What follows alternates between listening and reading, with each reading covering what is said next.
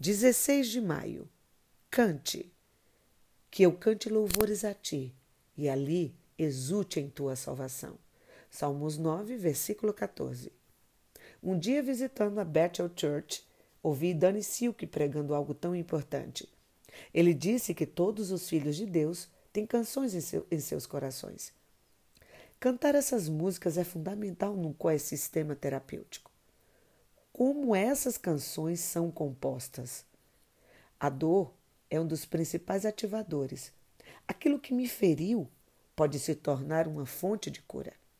Assim, o órfão pode levar filiação, o rebelde pode levar obediência, o falido pode levar abundância, o incrédulo pode levar fé, o medroso pode levar coragem, o enlutado pode levar consolo, o violento pode levar paz, o triste pode levar alegria, o abandonado pode levar pertencimento, o fraco pode levar força, o tolo pode levar sabedoria. O isolado pode levar intimidade. O injustiçado pode levar justiça.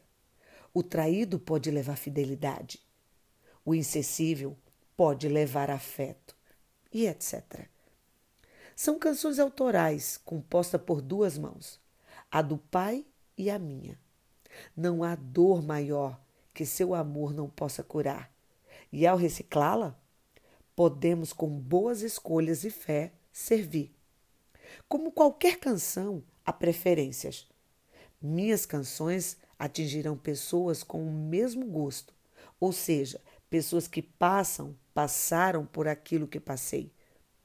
Cante, mesmo que sua voz não seja melhor ou que você ainda não tenha chegado à cura.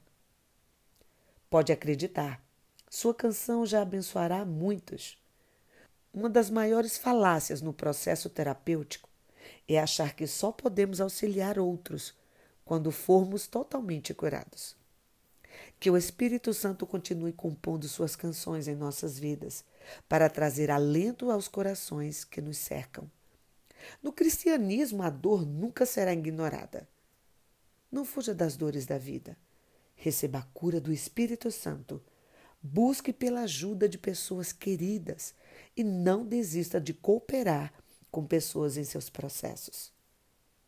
Espalhe o fluxo do amor. Cante. Pastor Fabiano Ribeiro.